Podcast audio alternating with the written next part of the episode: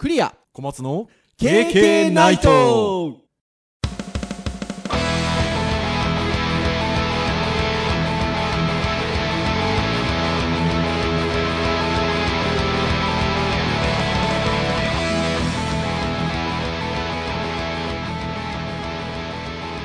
はい、始まりました。K&K ナイト435回の配信となります。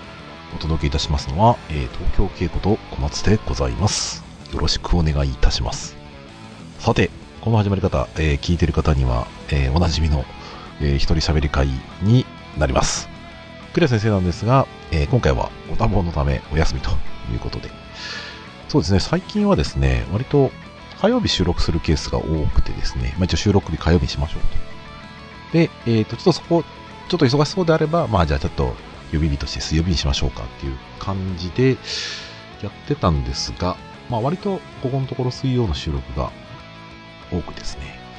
まあ先生もですね、今回ちょっとすいません、明日行ってきませんかねっていうちょっとなかなか苦しい感じでいただきまして、あ、大丈夫ですよと。はい。で、今日はちょっとやっぱりご多忙でということで、はい、お休みということになりま。あ、ちょっとこの時期ですね、まあ僕もまあそうではありますが、あの、卒生のですね、まあチェックもあったりとか、あと通常のお仕事と重なったんですかね。うん、でまあ先生ね、今年から大学院とかのね、ラボも担当してますからね、まあいろいろと去年比べたら順増なんだろうなと。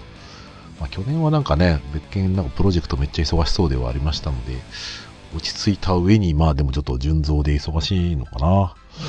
はい。まあというところで、えー、まあ今回はね、私一人でお話をさせていただければと思います。で、前回ですね、えー、配信、えー、聞いていただいたでしょうか？ね。第434回はですね、あの、変更された情報の中でというですね、なんかちょっとカッコつけた感じのタイトルで活かしてもらったんですけど、変更、まあ、偏ったというですね、えー、内容の情報について、いろいろね、考えを話しさせてもらいました。反応どうだったんですかね？ちょっと SNS の反応とか僕はちょっと見てないんですけど、今回僕話させてもらってですね、まあ日常のね、情報の中で、まあその誤解をしないで情報を受け取るっていうことに関してね、まあいろいろと考えさせられましたね。うんね、論文とかだとね、やっぱりその、ちゃんとこう誤解せずに伝わるようにきちきちっと言葉の定義とかをね、えー定義したりしますよね。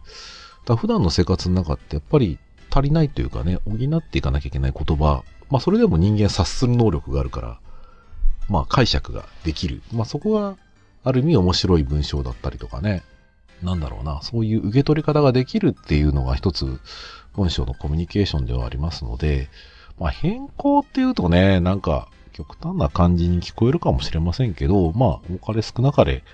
僕らはね、発信する側の情報を変更していたりとか、もしくはね、受け取るときにちょっとこう解釈をね、こう変更していたりとかってことはね、まああるんだろうなというふうには思ってます。まあそれは極端になるとね、問題になるのかなっていう。まあそんな感じですかね。うん、まあなんかものすごく勉強になったっていう感じではないんですけど、なんか改めて自分のですね、その情報の受け取り方。まあそういうものに関してね、ちょっと、まあ考える機会だったかなというふうに思っております。聞いていただいた方はどうだったでしょうかね。うん。聞いてない方ぜひ聞いてみてください。で、あとは聞いた方、あの、もしね、公式サイトのコメント欄、感想を書けるようになっておりますので、えー、もし気が向いたら、えー、書いていただければなと思います。はい。私、色眼鏡を持ってコメントをですね、喜びたいと思います。はい。なんてね、ちょっと変更に 過去つけておりますが。で、今日ですね、一人喋りということもありますので、まあ、少し近況の話をほんのちょっとね、しようかなと思います。最近というと何ですかね、あの、今年に、去年末かなになってから、えっ、と、ポケモンスリープというね、ゲームを始めました。あの、うちのね、家族がもっと前からやってて、僕はちょっとゲーム数増やしちゃうとあんまりこう、よろしくないと思ってあんまり率先してゲームを増やさないんですけど、あの、まあ、ちょっといろいろと訳あって、えっ、と、まあ、やろうかなというきっかけができたので、えっ、と、やってまして、なかなか面白いですね。その、睡眠の記録どうやって取ってんだろうなって感じはあるんですけど、その、やっぱゲーミフィケーションというか、まあ、ゲームなんでね、やっぱ寝ることを良しとするようなね、まあそういうゲームなんで、まあ、なかなか面白いなと。まあちょっとね、ポケモンとか興味ないと、なかなか、やる気にならないかもしれないですけどね。うん、でもなんか、スマホで記録するっていう、その睡眠のね、記録にもなるんで、まあ、ゲームとして使えますけど、まあ、睡眠記録としてもね、面白いと思います。まあ、僕多分家族とコミュニケーションね、ないとなかなかやらない気はしましたけど、うん、まあなんか興味ある方はね、ぜひやってみたら、あの、早く寝ようという気になるんじゃなかろうかと。ね、えー、クリア先生ぜひご家族とやってみてはいかがでしょうか。ちょっと寝るんじゃないですかね、ちょっとね。どうかな。変わんないかな。はい。えー、さて、えー、今回ですね、えー、っとですね、ウェブ会ということで、まあ相変わらず何話そうかなということで、今回ね、一人喋りなんで、まあ、どうしようかなと。で、前のちょっとね、ネタ帳とかも見ながら、えー、今日はちょっとまあ、考えまして、はい。えー、今日はですね、ちょっと2部構成でいこうかなと。ね。おっと思うかもしれませんけどね。あの、大したことはしませんからね はい。まあ、一つはですね、まあ、あの、記事をちょっと、あの、前にね、えー、ネタでちょっと持ってた面白い記事がちょっと、まあ、興味深い記事があったので、まあ、そこについてちょっと話をしようかなと。まあ、いわゆるその、まあ、ウェブっちゃウェブなんだけど、まあ、若干ちょっとずれるかもしれないですけど、まあまあ、ご容赦ください。あの、開発ですね。えっ、ー、と、おける、まあ、振り返り手法についてちょっと、キャッチーなキーワードがあってですね、それについてちょっと話そうかなと。まあ、ちょっとあんま開発とかにね、携わってない、あのね、聞いている方、まあ、お仕事でやらない人もいるかもしれませんが、まあ、その後ちょっと面白くちょっと話そうと思ってますんで、あの、あ、そういうのがあるんだと。まあ、ちょっという感じでね、え聞いてもらえばと思います。はい。二つ目はですね、僕今仕事で、まあ、あの、ちょっと部分的に今やってる仕事で、まあ、エンジニアのですね、まあ、育成というか研修ごとちょっと仕事で少しだけ携わっておりまして、で、まあ、そこに関してね、思うこととか、まあ、あとは大学でもね、教えてますので、えー、学生とか、まあ、研修生にかける言葉について、まあ、どういうふうに考えたらいいかということをですね、まあ多分僕一人喋りだと、なんかグダグダっと喋ってしまいそうなので、まあちょっとチャット GPT にね、ちょっと質問して、まあその回答に関して、うんうん、そうだよねって言いながら僕の考えをちょっと言っていこうかなと。はい。まあそんな感じのね、ちょっと今日は2部構成でね、えー、進めたいと思いますので、はい。なかなか拙い喋りで、えー、眠たくなりそうな気はちょっとしておりますね。前回もそういえばね、僕一人喋るときね、あの、ウェブ会だったんですよ。で、前回はね、何ですかね、あの、ウェブに関する時事問題について語ったんですけど、まあグダグダでしたね。難しい。ひたすらわかんねえみたいなね、感じの話しちゃいましたけどね。はい。じゃあちょっと早速ですね。えっ、ー、と、一つ目の、えー、話をね、していこうかなと思います。はい。一つ目なんですが、えっ、ー、と、キータというですね、まあ、あの、割と技術者の方エンジニアさんとかね、たくさん記事書いている、まあ、サイトがありまして、技術情報だったりとかね、まあ、いろいろとコラムとかあったりするんですけど、その中にですね、えー、っと、投稿日が2023年7月の9日、去年の7月ですかね。で、最終更新日が1月の17だから、ちょうど、今日だ。今日たまたま更新されて、この撮影してるね日、あの、じゃない、収録してる日にたまたま更新されてますね。はい。えタイトルがですね、えー、振り返り手法、えー、象、死んだ魚、王と、あの、終えたけですね。えー、チームの闇と向き合おうっていう、非常にちゃ、あの、キャッチーな記事です。はい。えー、ぜひですね、気になる方はね、あの、読んでみてもらうと、ちょっとね、面白いと思います。これあの、えっ、ー、と、いわゆる開発っていう話ではあるんですけど、開発をしました。で、そこで、えっ、ー、と、振り返りっていうのをやったりするんですね。まあ、次回、もっと良くするために今回どうだったのか。ね。で、そのやりか、振り返りの手法もいろいろ手法がありますというところで、そのうちのなんかその、えー、一つとして、象、死んだ魚、王と。なんかめっちゃキャッチーだなと思って、あの、記事を見まして、非常に面白いなと思いました。はい、この記事ね、書かれてる方なんですけど、はい。えーと、こちらはですね、KDDI のアジャイル開発センターの方、中島さんって方ですかね。はい、えー、記事書かれてます。まあちょっと全部はもちろん読みませんので、あの、興味ある方はね、ぜひ見てもらえばと思うんですけど、まあ振り返り手法をね、あの、まあ僕なんかだと KPT とか、えー、Keep, Problem, えー、Try っていうですね、この、なんか、プロジェクトをやりました。で、そのおいて、まあ良かったことを振り返ってみたら、じゃあそれはキープしましょうと。ね。で、問題は何だったのか。ね、今回プロジェクトやるにあたって何か問題があったか。まあ次回考える上でちょっとこう振り返りましょうと。じゃあプロブレムっていうね、上げていきましょう。で、えー、トライに関しては、まあ、なんですかね、良かったことからも、ね、じゃあ次もっと良くしようっていうトライだったりとか、もしくは問題から、ちょっとじゃあこういうふうなことを改善しましょうかっていうね、トライしたりとか。まあ、その他にも、あの、紹介をされてはいるんですけど、このね、振り返り手法の象死んだ魚オートっていうのは非常にキャッチーで、で、この方はね、そのなんか、発表されたって書いているので、何かセミナーかなんかでね、発表されたんですかね。はい。で、ちょっと面白いなと思ったのは、その、象っていうの何かっていうと、振り返り手法でね、象って何ってのパオーンですよ。エレファント、エレファント。えー、どういうことかというと、口に出さないけど全員が知っている課題。はい。これが象だそうです。で、えー、死んだ魚っていうのは放置するとまずいことになる課題。で、嘔吐っていうのは胸の中にあった課題。で、こちらはですね、なんか、あの、Airbnb の、えっ、ー、と、共同創業者のジョー・キビアさんが提唱した手法だそうです。はい。で、えっ、ー、と、これはなんか振り返りのその手法として、えっ、ー、と、その、なんだろうな、今言ったような KPT とかね、その他にもあるんですけど、なかなかその失敗を恐れてとか、その雰囲気を恐れて、なかなか、あの、根本的な解決をね、あの、うまく出せなかったりとかね。まあそういった時になんか使えそうな話みたいですね。はい。で、面白いなと思ったのは、なんかこう、振り返りやりますって言われて、象とかね、死んだ魚、オートって、その、想起させるものがあるわけじゃないですか。象ってそういえば、まあ、大きいよね。で、なんか耳でかくて知ってるんだけど、ね、象喋らないですよねっていうところで。とかね。で、死んだ魚って放置するとまずい。腐ったら臭いとかね。もしくはもう伝染病とかに、ね、なったりとかする。もしかしたらあるかもしれませんからね。で、とか、嘔吐。胸の中にあった課題。えー、あるんだけど、結局それを吐き出せないというかね。周りに人間関係もありますし、実際プロジェクトとしてそれどうしたらいいのかとか。で、まあ今ね、ちょっと今開発の話の振り返りで言うと、で、これ聞いてる方で、そうじゃない方からしてみたら、なんか関係あんの？俺、俺の仕事関係なさそうだと思うかもしれないんですけど、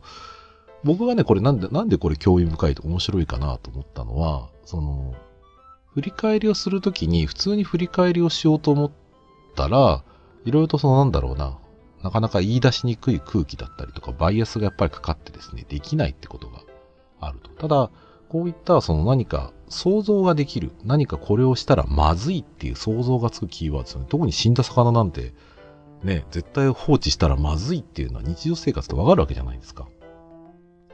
ということを、その、じゃあこのプロジェクトにおけるね、振り返りで死んだ魚とは何だったんですかねっていう風になった時に、みんな頭に浮かぶものがあるわけですよね。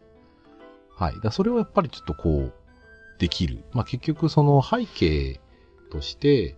えっ、ー、と、なかなか言いづらいその振り返りであっても、割とこう、自由な発想で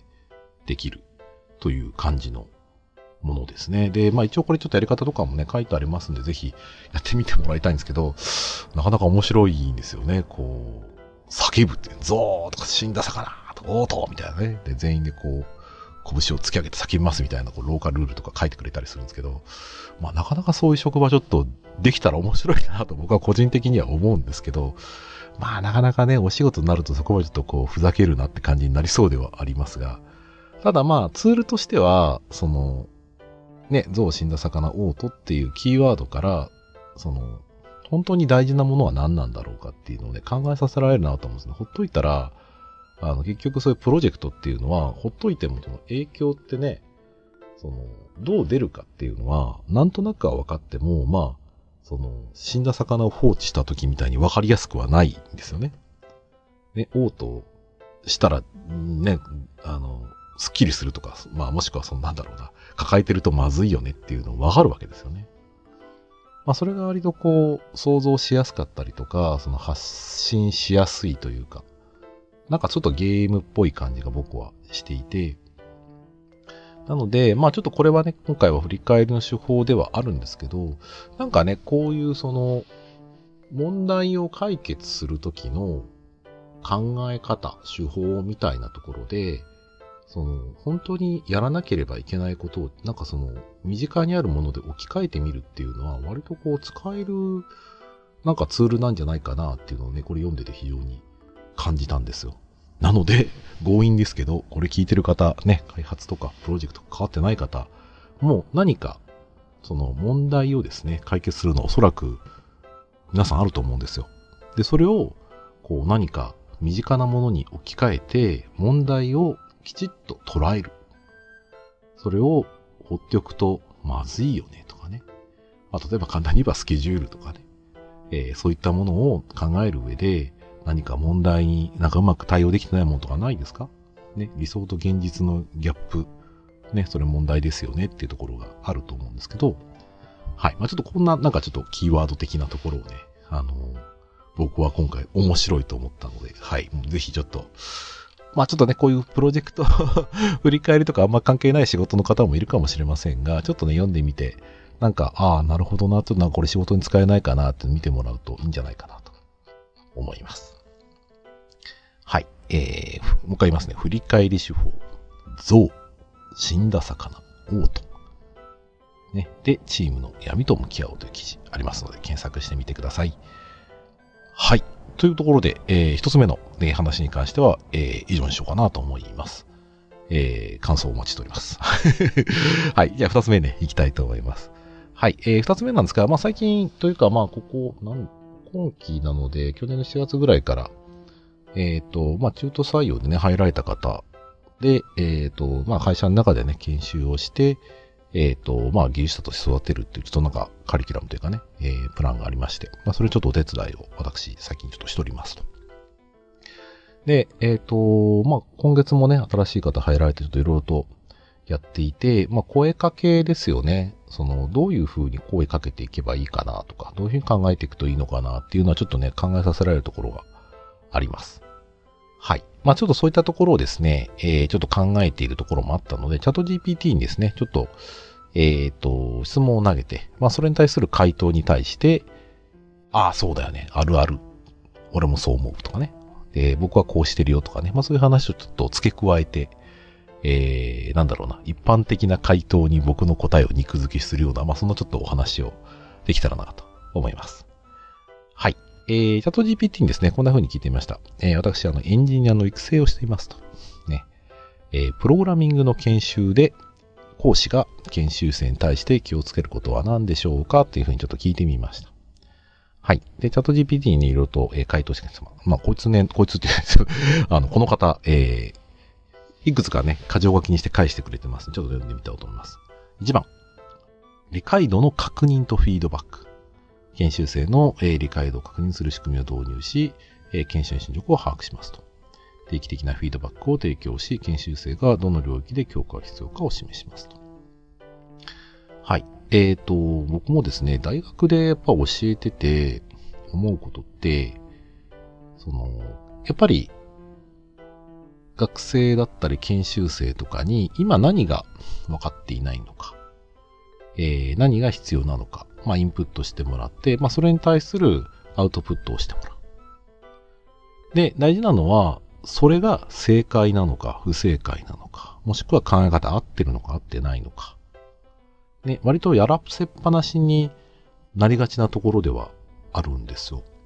ただそこに関して、えっ、ー、と、しっかりとですね、えっ、ー、と、その、まあ、受講生、研修生、学生の言葉をですね、あの、しっかりと聞くのが大事かなと思ってます。で、えっ、ー、と、さらに自分たちの言葉で言ってもらったものに対して、僕の方でそれをしっかりと確認をする。まあ、いわゆる傾聴ですね。しっかり話を聞いた上でこうですよね。で、その上でわかんないこととかに関しては僕の方から、えー、まあちょっとティーチングしたりとか、もしくはその考え方についてフィードバックそれで問題ないようなのか、それはちょっと問題あるようなのかね。まあ、そういったところは非常に大事だなっていうふうな感じはしますよね。うん、なるほど。やってるやってる。やってるし、まあ、うまくいってるかどうか置いといて、えー、まあ、チャット GPT が挙げる、気をつけることね、一番。理解度の確認とフィードバックですね。はい。はい、ちょっと行きましょう。2番ですね。えー、わかりやすい説明とデモンストレーション。えー、複雑な概念やコーディング手法をわかりやすく説明しますと。デモンストレーションを通じて実際のコーディング手順を、えー、生徒に示し、理解を深めますと。はい。えー、まあ、わかりやすい説明とデモンストレーションに関してですが、えっ、と、まあ一応僕もですね、疑問に関してはね、いろいろ解説をしたりとか、えーしますと。で、その中で一番まあ、難しいというか、知識で言えば、僕はそういう意味だとね、動画教材とかでいいなと思うんですけど、それもね、前提があってないと、ね、あの、動画も退屈になったり、もしくは難しすぎてわかんないことになりますんでね。なんで非常にま前提が大事かなという感じはしますね。はい。で、デモンストレーションとかのいいところに関して言うと、動画と違っていいのは緊張感ありますよね。話を聞くっていうね、しっかりと。動画の場合は何回も聞けるっていう油断が逆に、あの、出ちゃいやすいかもしれないですね。まあちょっとそこはものによりますけどね。はい。まあ、あので、大事なことは、今やっぱりインプットしてるもの。で、自分なりにやっぱり深掘りして、苦労した上で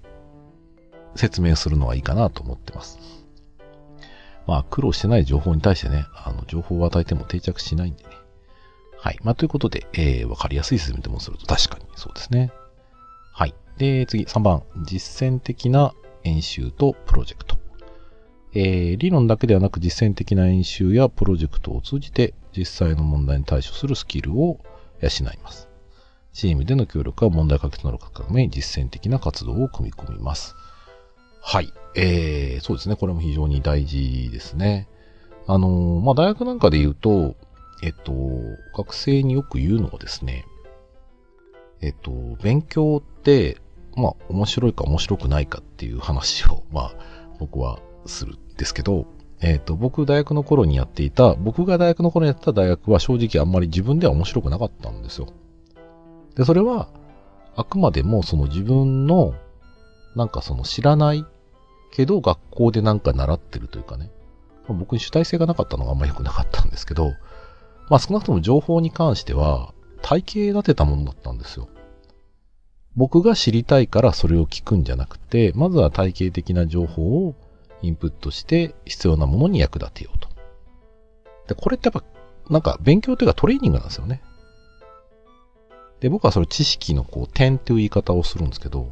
知識の点を自分の中でつなげで、知識の点をね、吸収していくのって辛いんですよね、割とね。まあ面白がれる人もいるかもしれないんですけど。で、僕はその知識を入れて、その知識が社会とつながるとき、自分が、あ、これってこれに使えるのか？とか、あ、これってだからこういうふうに学んでるんだ？とかね。まあそういうその瞬間を、点と点をね、こう、実践によって線をつないでいくっていう作業。これがものすごい楽しいんだよって話をしたりしています。だから、ね、授業とかでね、トレーニングすることに、なかなかやっぱ特に小学生とか小学生とかね、意味を感じないと辛いっていうふうにな、すごくよくわかるんですよ。なので、実践的な演習って、僕はやっぱりその何のためにやるかとか、あとはそこにつなげてやること自体が非常に楽しい。ね、学ぶ意味だったりとかね。えーその知識が役に立つっていう体験がね、非常にいいわけですよね。なんでやっぱり実践的なのは大事ですよね。なので、僕もまあ大学の教材なんかはね、なるべく実践的なところに近づけようとはしますね。ただなかなか実践でできない部分もたくさんありますね。それやっぱり、クライアントかな。うん、作りたい人のやっぱり情熱というかね、そういったものをしっかりと反映するっていうのは課題ではなかなか難しいですね。まあそういったところはちょっと感じますね。はい。えー、次行きましょうか、じゃあ。はい、4番。適切な難易度の課題。研修課題の難易度を適切に設定する。えー挑戦と成長を促進すると。これはね。あとは適度な難易度であれば学習者自信を持って、えー、もの取り組むことができますと。まあ、これもね、大学で教える上では非常に感じますよ。はい。僕がですね、今、授業で、えっ、と、動画教材をね、使った、あの授業をしていますと。僕は事前に収録をしていて、教室にいてみんな見てねと。で、できる人はどんどん飛ばしてください。わかんない人は、えっ、と、何回も見てください。みたいなね。まあ、そんなやり方をしています。それは僕が大学のその授業を教える中で、みんなね、習熟度が違ったんですよ。できる人とできない人が混ざってるわけですよ。ね、そんな中で僕が課題出すのって辛いわけです。だって、人によってめちゃくちゃ簡単なんです。面白くないんですよ。人によってめちゃくちゃ難しいんです。やる気なくすんですよ。どうしようっていうのはね、ありましたよね。まあなんでそれをまあちょっと満たす上では、最低限やる課題とね、まああとはその、できる人はチャレンジする課題とか、まあそういったちょっと課題のレベル感みたいなのをね、つけたことはあります。で、やっぱりよく言いますけど、自分のやっぱり実力のちょっと上、まあこのあたりがやっぱりこう勉強する上でね、非常にこう、モチベーションというか、そういったものを高くできるし、まあやれたらね、自分の成長を感じられるので面白いんですよね。簡単すぎるとやっぱり成長感じないし、難しすぎると、もう全然その想定もつかずにストレスが非常に溜まりやすいところではありますので、いや、だから適切なね、課題は非常に大事ですね。はい。はい。で、次、えっ、ー、と、5番が質問の対応とコミュニケーション。えー、学習者からの質問、丁寧、迅速か丁寧に対応し、不明瞭な点を解明しますと。オープンなコミュニケーションを取れる雰囲気を作り、学習者が安心して質問できる環境を提供します。はい。で、えっ、ー、と、まず、質問に対する丁寧にするっていうところに関しては、えっ、ー、と、そうですね。やっぱりこう、ストレスだったり、不安だったりとか、まあそういったところはやっぱりありますので、ただまあ、僕がその、その上で言うのであれば、あの、ぜひ質問はしてくださいと。ただ、えっ、ー、と、質問するにあたって、えっ、ー、と、まずは一回自分でね、えっ、と、考えるとか調べたりした上で、言ってください。で、僕には質問する際にはですね、えっ、ー、と、あなたの問題を教えてください。ね、理想と、理想を教えてください。現実を教えてください。そのギャップが問題ですよねっていうところで、えっ、ー、と、一応ね、質問するようにしてくださいと。あとは講義なんかの場合はね、もう、あの、質問するのは、質問ありますかって聞かれて、質問できる人っていうのは、あの、本当に出発力の高い人か、もうあらかじめ準備してる人だと思うんですよ。なので、まあ、講義なんかだとね、割と質問するんだったら質問するやり方をしっかりとね、えー、聞いてる最中にもメモでも取ってね、聞く、何を聞くかは準備しなさいという話はしたりしますね。まあ、ここはコミュニケーションの部分なんでね、で、オープンなコミュニケーションを取れる雰囲気づくり、学習者が安心して質問できる環境を提供しますと。まあ、ここもちょっと人によりけりな部分はね、ありますよね。うん、その、やっぱ厳しい環境でやった方がね、しっかりやるって人もいれば、まあ、安心できる環境でね、やると、えー、伸びる方もいらっしゃいますからね。まあ、何にせよコミュニケーション、えー、ですね、えー、状況。で、僕はよく言うのは、えっ、と、考えてほしいので、すぐには質問はしない。ただやって、えっ、と、悩んだら、えっ、と、時間がかかりすぎれば聞きなさいと。えー、ね、理解する前に嫌いになっちゃうからって話をね、よくしたりしています。はい。えー、だんだんちょっとね、ぐだっとしてきましたね。はい。大丈夫ですか？皆さん。えー、眠たくなってませんか？はい。はい。えー、6番ですね。えー、最新技術や業界動向の把握、えー、プログラミング言語やフレームワークの最新情報を追跡し、学習者に最新の知識を提供します。そうですね。教材がね、やっぱね、古くなったりするんですよね。はい。で、技術の進化に対応できるよう、えー、実務での活用事例も共有します。そうですね。あの、特にやっぱりこういう使い方しますとか、こういう問題がありましたとか、まあ、そういうなんか、起こるべく問題に関するこう体験みたいなのをね、共有しますよね。まあ、代理体験みたいなことでね、あの、やっぱり吸収もできると思いますので、まあ話好きなんでね、その辺ちょっと僕も、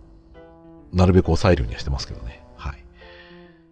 はい。えー、7番、えー、個々の学習スタイルに合わせたアプローチ。えー、学習者それぞれの進度や学習スタイルに合わせたアプローチを取りますと。インタラクティブなセッションやオフィスアワーを設け、えー、個別のサポートを提供しますと。はい。えー、これらのポイントを踏まえながら、研修プログラムを構築することでエンジニア育成に効果的な結果が期待できますと。はい。ということで、えー、個々の学習スタイルに合わせたアプローチ。まあ、大学生は、まあ、なるべくそっちの方がいいんだろうな。会社のね、研修となるとね、なんかここの学習スタイルに合わせた形に、まあできれば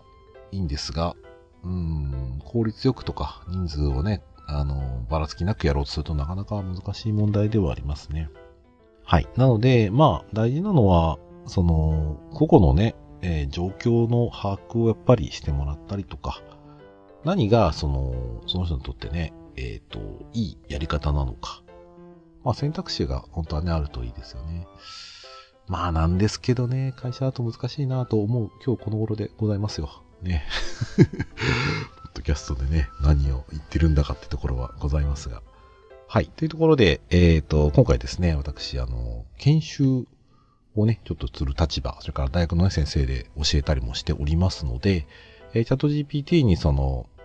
なんですかね、気をつける点、ちょっと聞いてみて、まあ、そこに対してちょっと自分の考えとかもね、混ぜてお話をさせてもらいました。はい。皆さんにとってどうですかね？あんまり参考になるかどうかはちょっとわかりませんが、はい。楽しんで聞いていただけたら幸いでございます。はい。ということで、えー、そろそろね、いいお時間にもなってきましたので、本日はね、非常にしようかなと思います。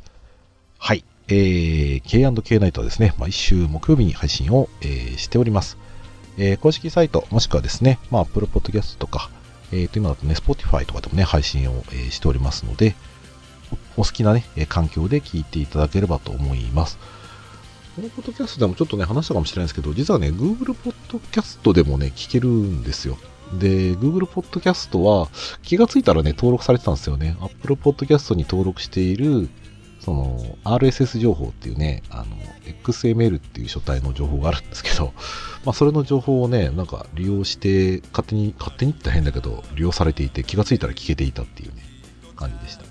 ただね、えっ、ー、と、去年の4月ぐらいから始まって、えっ、ー、と、今年の後半ぐらいになんかもうサービス終わるという噂ではありますので、まあ、はい。なので、公式サイトね、えー、Apple Podcast、Spotify とかで、まあ、好きな感じで、ね、聞いていただければと思います。はい。えー、ね、ながら聞きとかでも結構ですので、えー、聞いていただければ私たちね、大変喜びますので、ぜひ感想などありましたらお聞かせください。はい。では、以上といたしましょう。はい。えー、お届けをいたしましたのは、えー、東京稽古と小松でした。はい。それでは、次回。436回の配信でお会いいたしましょう。さよなら。